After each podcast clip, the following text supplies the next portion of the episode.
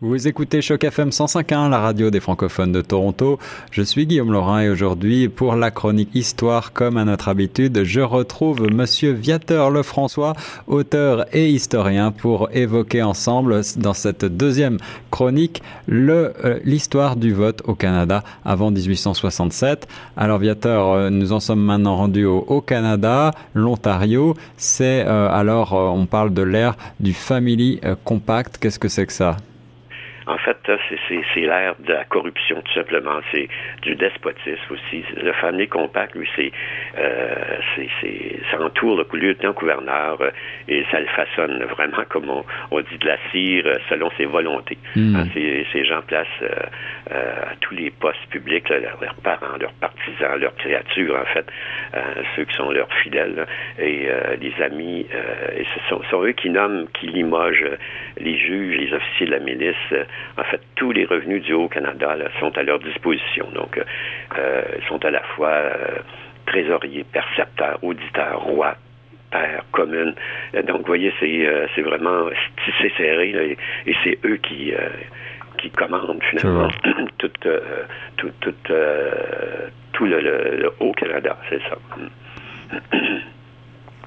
Et par exemple, sauf que le Haut et le Bas-Canada ont été créés par l'acte constitutionnel euh, en 1791.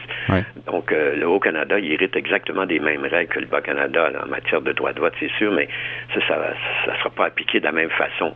Euh, c'est que le Haut-Canada, lui, est créé spécifiquement, spécifiquement spécifiquement pour les loyalistes. Donc, euh, il y en a qui sont arrivés ici euh, après la guerre d'indépendance et tout ça, qui, qui, qui fuient euh, finalement les États-Unis. Et eux sont régis par le common law. Donc, et nous, c'est le, code civil. Hein, c'est français. Ah oui, c'est la grande différence. Napoléon, finalement, c'est ça. Donc, c'était plutôt différent. Euh, donc, donc c'est, d'entrée de jeu, les femmes sont exclues de l'électorat hmm. avec, avec le common law.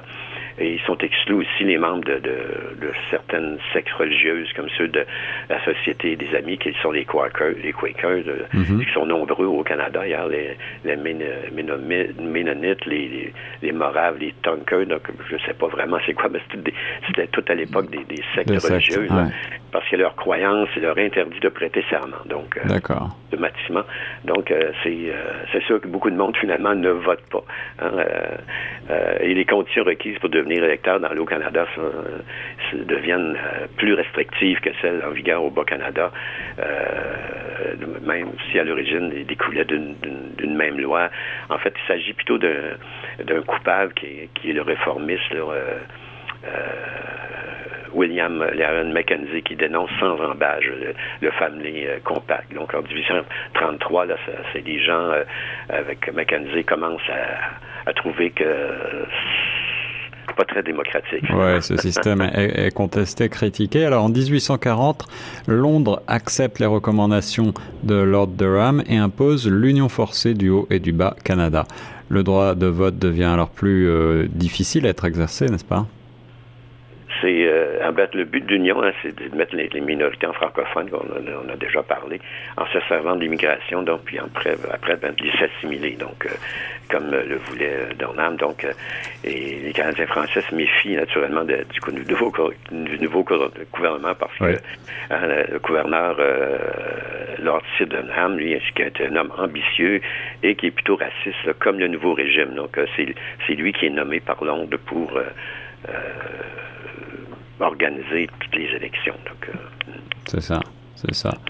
Alors la loi donne pratiquement tous les pouvoirs au gouverneur. Absolument, c'est euh, euh, naturellement, c'est le gouverneur en chef qui a le pouvoir de délimiter les circonscriptions, par exemple, nommer les scrutateurs, de fixer l'emplacement des bureaux de vote, de choisir la date des élections.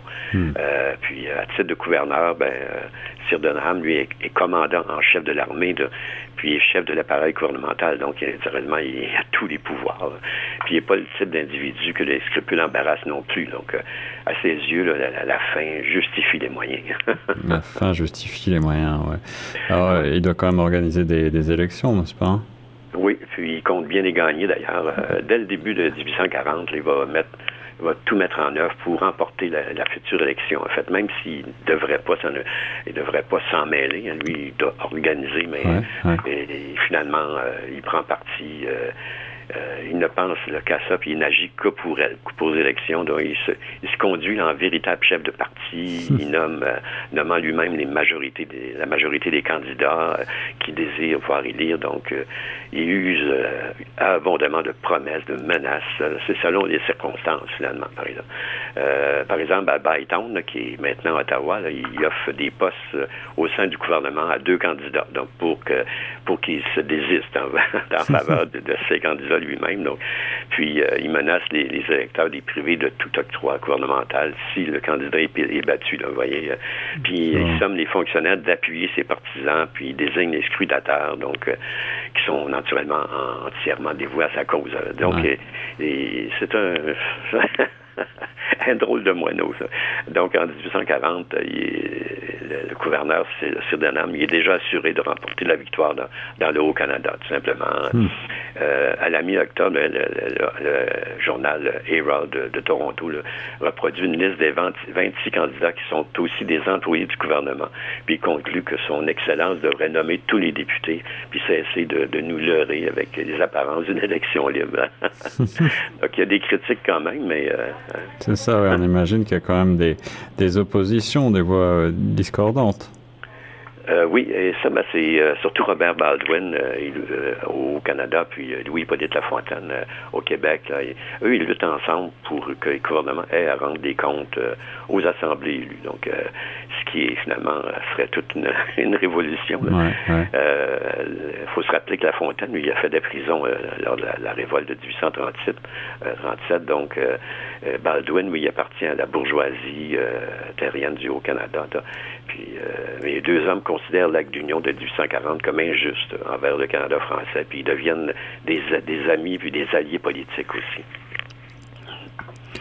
Donc, euh, Alors, euh, comment euh, Sidenan euh, a-t-il organisé sa première élection dans les villes? Ça l'a bardé. Mais en fait, ça, a bien été pour lui parce que, par exemple, dans le Bas-Canada, il ne peut pas espérer faire élire. Euh, en fait, il peut espérer faire élire juste quelques députés, mais euh, il va avoir recours à différentes, euh, à différentes techniques, disons, Il va, par exemple, il va, il, va procéder à un rédécoupage de, de certaines, de certaines limites des, des, des, circonscriptions urbaines. Hein. Donc, il détache, par exemple, les banlieues à majorité canadienne-française des villes de, Québec, Montréal, hmm. euh, Trois-Rivières, pour conserver juste des centres-villes, qui eux sont à majorité anglaise, donc il va finalement, là, il va à la, quasi des électeurs, donc euh, totalité des électeurs des, banlieues vont, sont privés de vote, finalement, de droit de vote. Ah oui, carrément. Euh, donc, c'est ça. Puis finalement, ben, parce qu'eux, là, ils sont locataires, ils peuvent pas voter. Donc, c'est finalement, il fait, il fait voter beaucoup de, députés anglophones au, au Bas-Canada pour, naturellement, avoir la loi, la, la voie libre. Hein. Et comme par exemple à, Sherbrooke, ben, il, va, euh, il va prendre le, village voisin, voisin de Nanoxville, il va l'annexer à Sherbrooke. Et, ça, ben, c'est un découpage finalement qui favorise l'élection de six des cinq des six candidats. Donc, vous voyez, euh, ah alors qu'au départ, il était assuré juste d'un siège. C'est toujours des, stratégies euh, pour gagner, peu importe peu importe le moyen finalement. Et alors dans les zones rurales, est-ce qu'il va employer les mêmes tactiques? Euh, ben, euh, c'est différent, mais c'est toujours, hein, euh, par exemple, il va établir un, seul bureau de scrutin, puis il le place, il le place pas au centre, il place, il place, par exemple, dans, si possible, le plus près possible d'un noyau de population anglophone. Donc, il va finalement, c'est comme ça qu'il réussit à faire, à faire gagner ses, ses, ses, candidats. Par exemple, dans Terrebonne, le bureau est installé à New Glasgow, qui est une petite, une petite localité d'Irlandais, d'Écossais, qui est, qui est au nord de la circonscription, donc il va placer le, bureau de votation, mais la distance est tellement grande que finalement, euh, euh, que les gens de, qui sont d'une forte majorité canadienne-française n'iront pas voter. Donc, euh, c'est la même, même stratégie, par exemple, qui est adoptée dans la région d'Ottawa, de Chambly, de Berthier. Euh, en plus, ben, en tenant des, élections au début de mars, hein, les chemins sont presque impraticables à l'époque. il peut compter sur euh, vraiment l'absentéisme de, de, la, de la part de, l'élection canadienne-français finalement. En faisant, c'est ça, en faisant ça en mars, il savait de qu'est-ce qu'il faisait finalement. Euh, en fait, toutes les manigances sont bonnes pour gagner, si je comprends bien. Ah oui, oui. D'ailleurs, il, intervient dans, même dans l'élection elle-même. Hein. À Kingston, par exemple, le, troisième jour du scrutin, il destitue un fonctionnaire qui a voté la veille contre son candidat. Je ne sais pas comment il peut pouvait savoir, mais alors euh, c'est sûr que les autres fonctionnaires vont saisir le message, donc ils vont appuyer finalement son candidat naturellement, ou d'autres vont s'abstenir hmm. de voter. Euh, où le vote est trop serré, ben, comme à London, euh, lui, il fait, fait remettre de, in extremis des titres de concession à ses sympathisants puis et non à ses adversaires. Donc, il s'assure la victoire comme ça dans, à London. Vous voyez, c'est, c'est par exemple dans, au, au, Canada, au Québec. il y a Beauharnois, Vaudreuil, Chambly, Bonaventure, qui tous des, sont tous des comtés euh, francophones, c'est sûr. Euh, euh, Montréal, Terrebonne, Rouville, il envoie des, des détachements de fiers à bras qui sont armés de gourdins puis d'armes à feu pour euh, il s'empare des, des, bureaux de scrutin, puis il empêche naturellement les, gens de voter, hein, ses adversaires. Hmm. Donc, le bilan, ben, c'est il y a des morts à Montréal, dans Vaudreuil, en Beauharnois. Donc, ça, ça, jouait dur, hein, les, les bâtons, euh, du bois franc. Par exemple, euh, dans Terrebonne, qui est euh, le candidat, euh, le chef réformiste, Louis-Polyte Lafontaine, il va retirer sa candidature pour éviter un, bain de, sang, par exemple. Il y a des émeutes qui éclatent au Canada aussi. Hein. il y a un mort à Toronto, puis dans les circonscriptions de Durham et Alton West. Donc, hein, c'était vraiment, c'était, c'était un peu des élections assez mouvementées, disons. Puis lui, ben, à titre de commandant en chef, hein, il n'hésite pas non plus à utiliser l'armée à ses propres fins. Euh, il va refuser d'accorder la protection euh, des troupes aux 15 candidats de l'opposition, qu'il demande d'ailleurs, puis mais il accorde, euh, il accorde la protection à ses partisans. Donc, euh, donc c'est comme ça que finalement, tranquillement, les votes entrent. Alors, est-ce qu'avec toutes ces manœuvres frauduleuses, le gouverneur a-t-il gagné ces élections? Absolument, haut la main d'ailleurs. Ben en juin 41, il écrit fièrement, fièrement à Lord Russell qu'il dit j'ai remporté la plus complète des victoires. Je pourrais faire euh, adopter les lois que je voudrais. Mais finalement, euh, ça va, il y a quelque chose qui il, va se faire jouer un tour, c'est qu'il va, être atteint d'une grave maladie puis qui va le forcer à démissionner un mois plus tard.